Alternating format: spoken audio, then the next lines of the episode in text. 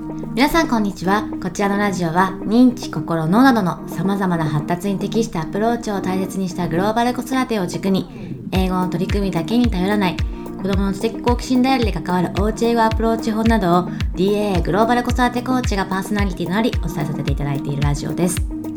DAA のインスタライブ、そして YouTube チャンネルで取り上げたテーマのアフタートークとしてこちらでお話をさせていただいておりますので、よかったら合わせて Instagram または YouTube を見ていただけましたらと思います。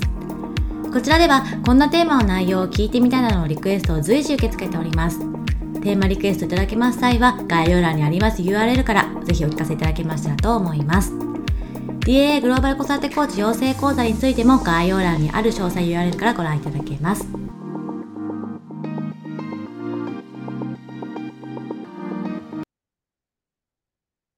いうことで、えっ、ー、と、今日はインスタライブのアフタートーク、後のアフタートークです。えっ、ー、と、さっきインスタライブでですね、あの、子供のことをこの子なら大丈夫っていうふうに思えているっていう部分なんですけど、その部分がどうやって、あの、作られていったかっていうことをちょっと深めていきたいなというふうに思います。はい。それでは、千代さんはどうしてそう思えるんですか？ね、難しいですよね。なんか、改めて言語化してって言われると、なんかいろいろ話してるうちに整ってくるのかなってところではあるんですけど、うんうん。そもそも、本当に、ある種いい意味で、宇宙人って思っているっていうか、理解できないっていうか、そして、なんかもう、本当やってることを、ちょっと、なんかびっくりさせられることが結構多いんですけど、すいません、もう毎回笑っちゃう。ごめんなさい。だって、ね、まあ、これは子供の時だからいいですけど、こうサインペンとかでいっぱい模様描き始めて、タトゥーとか言って、やったりとか、なんか、すごいそういうタイプで、何やってかわかんない、なんかちょっとあれなんですけど、いまだにいろいろね、ありますから、そういうのが。もう、それは、まあ、宇宙人で、まあ、意訳すると、天才ってことにしてるんですよね。うん、自分、うん、なるほど、なるほど。もうだから実際は天才はどうかとかそういうことじゃなくてもうそうだから私には計り知れない領域にいるんだなって思って、なんかなんだろうないろんなことをを真に受けないって言うとあれなんですけどなんだろうな気にしないっていうか なんかなんかそれそうしてるうちにこの子は大丈夫になってったのかなわかんないですね。そうなんですね。うん、私多分起業で自分と向き合って自分が大丈夫っていうふうに思えたから思えるようになってったって感じですね。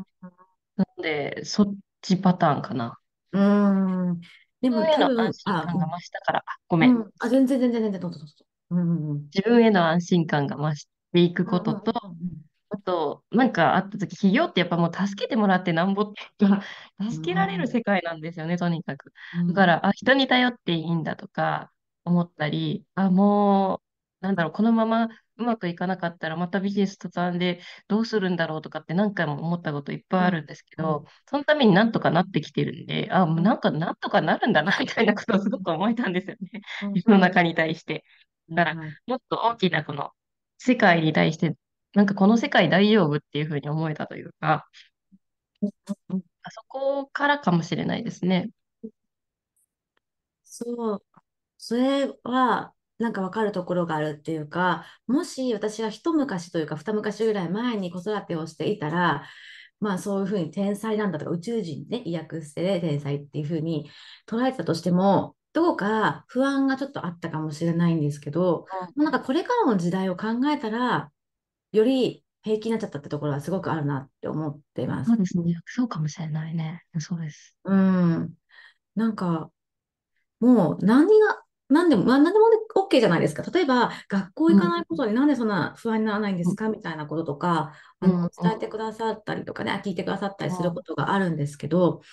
もうなんかもはや何、なんかいろんなことが変わってる時代で、多様性が変わってる時代で、なんかもはやね、学校行ってる時代があったのみたいな、そういう時代が来るかもしれないっていう、なんか変な。私、そう思います。なんか自分で教育を選んでいく時代が来ると思います。うん、うん、そうですよね。だからみんなが同じ時間、例えば8時だったら8時とか9時とかに投稿して、同じ時間こうやって受けて同じようにやっていくっていうことが、も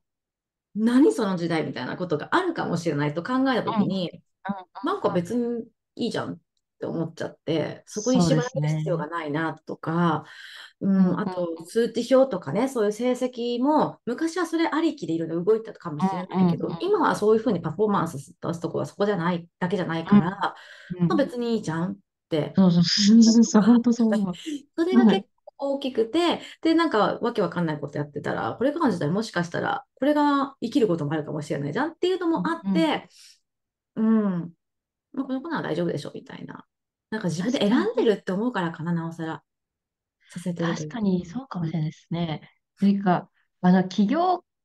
してると、やっぱり、会社員で雇われている時と感覚というか、見えるものが違うじゃないですか。はいはいはいはい。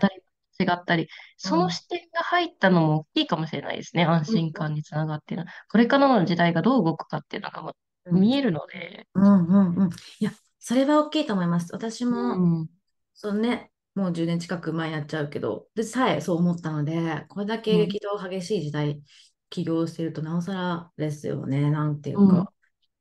もう先々のことを考えていかなくちゃいけないじゃないですか、一応。まあ、それがうまくパフォーマンスとして出出せてるかっていうとまた別なんでうん、すけど、自分なりにう考えたりん、とかはうん。していて、そうすると、なんか、今のなんかみんなの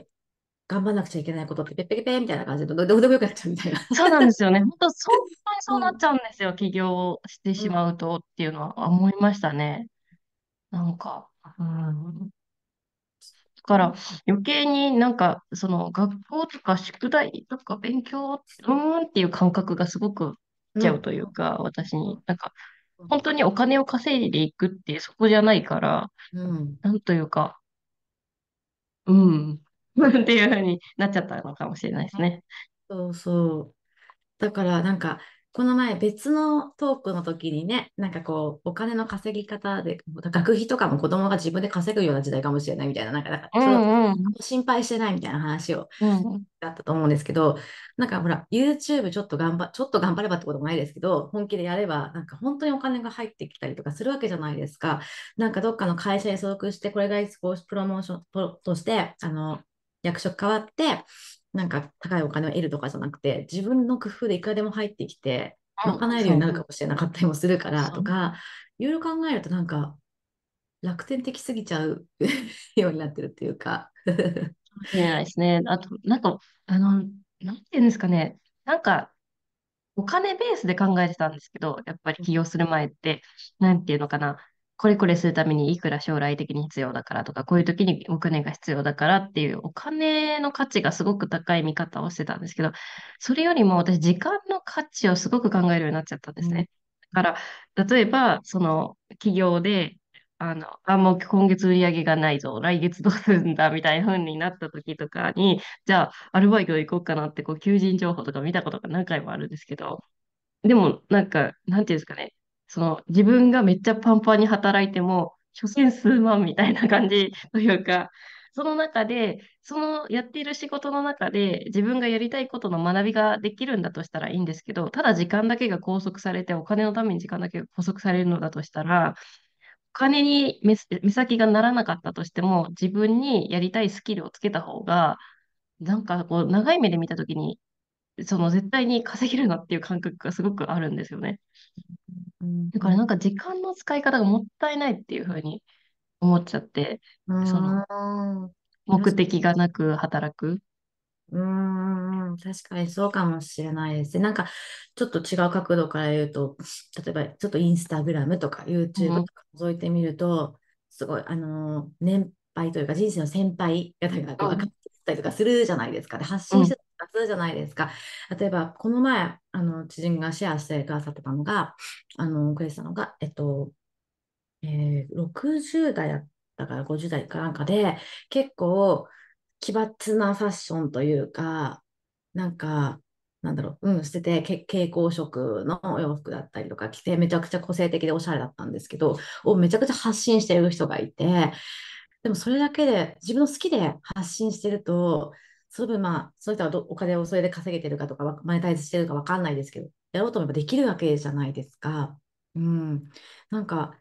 確かに好きで発信してとか好きなことをやってお金を稼いだりとかそういうことができるからこそ目的なくやってる時間っていうのはもったいないとかあるかもしれないうん、ね。ううんん。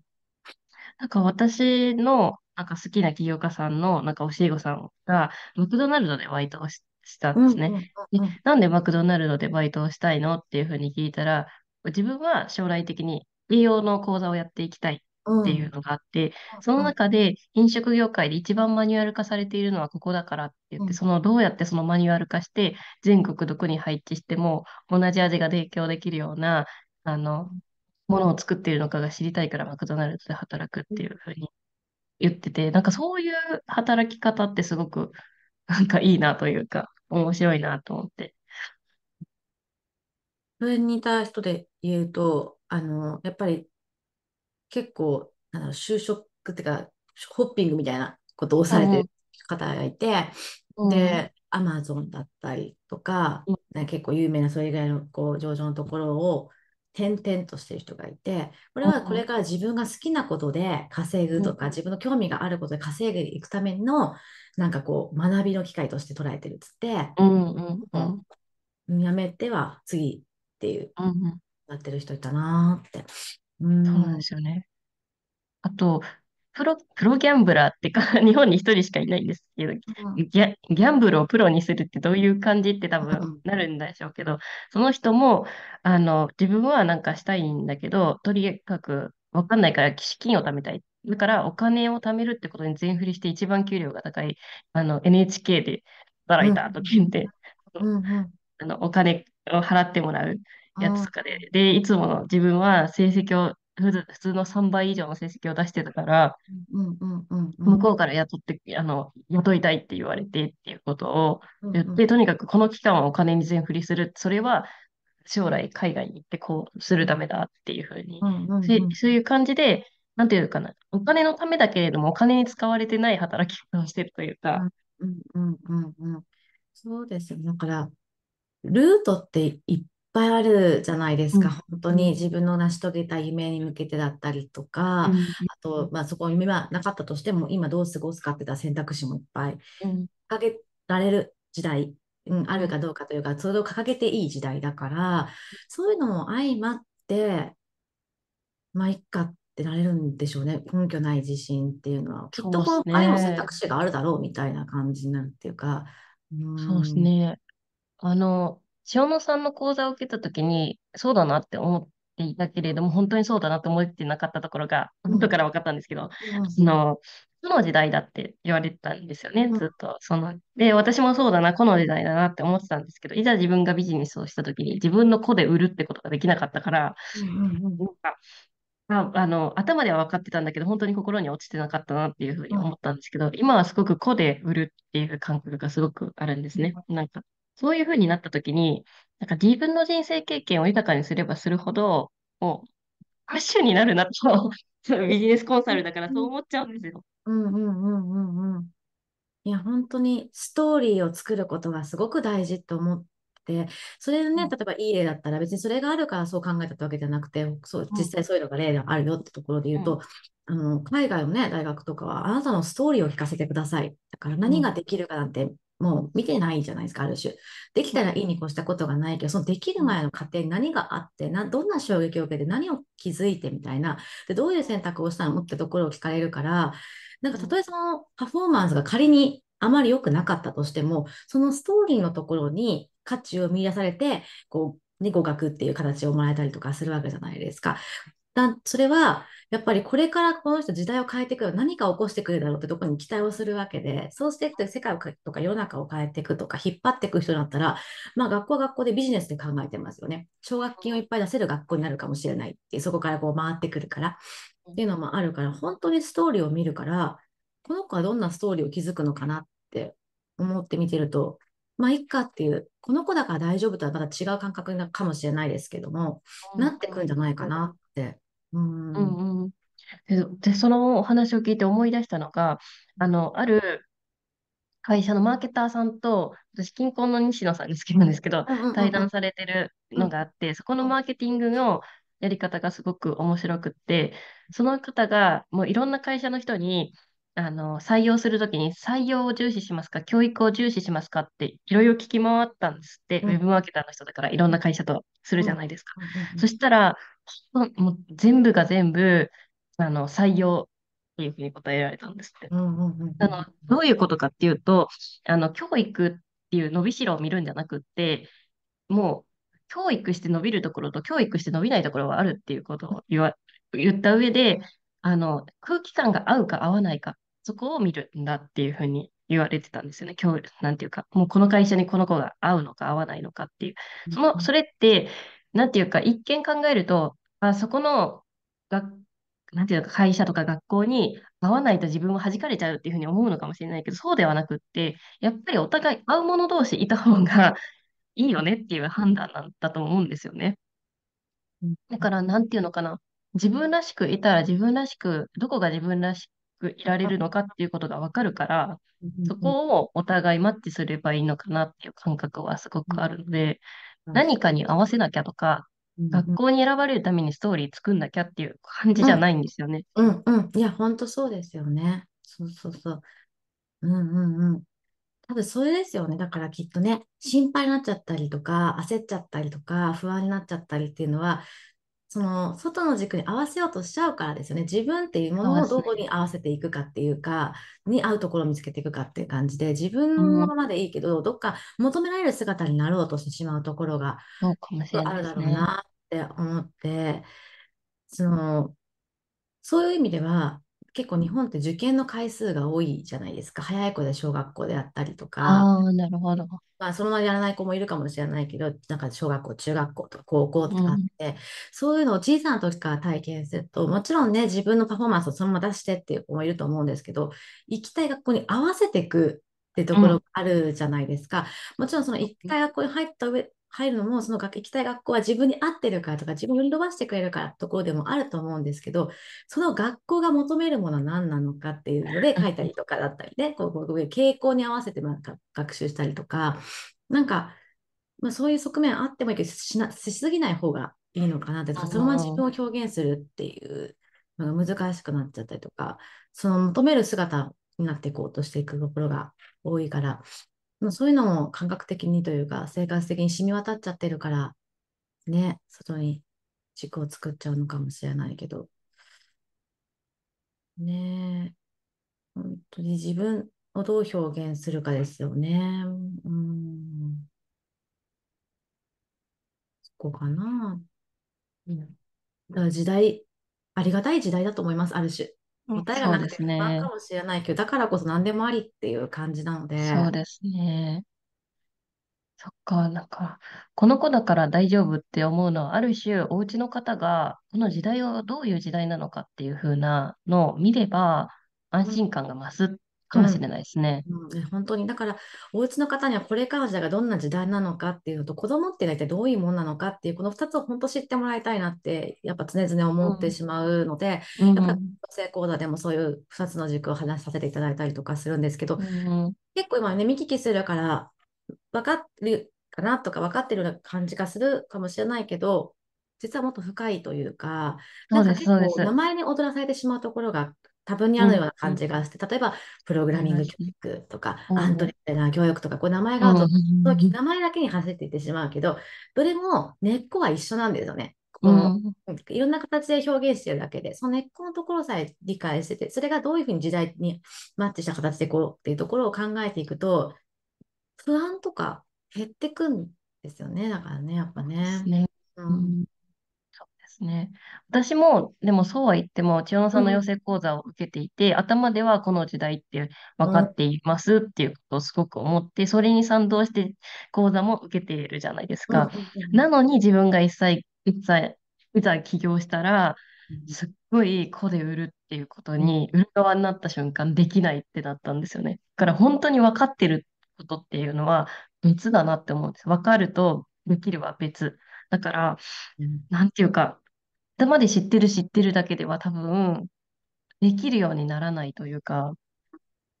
そこの部分が、やっぱり何、何ヶ月か時間をかけたり、何、うん、養成講座とかでしっかり、こう、時間をかけて学んでいったり、で、自分で実際やってみてっていう、実践を通してのフィードバックをもらってっていうことを繰り返していかないと、ちょっと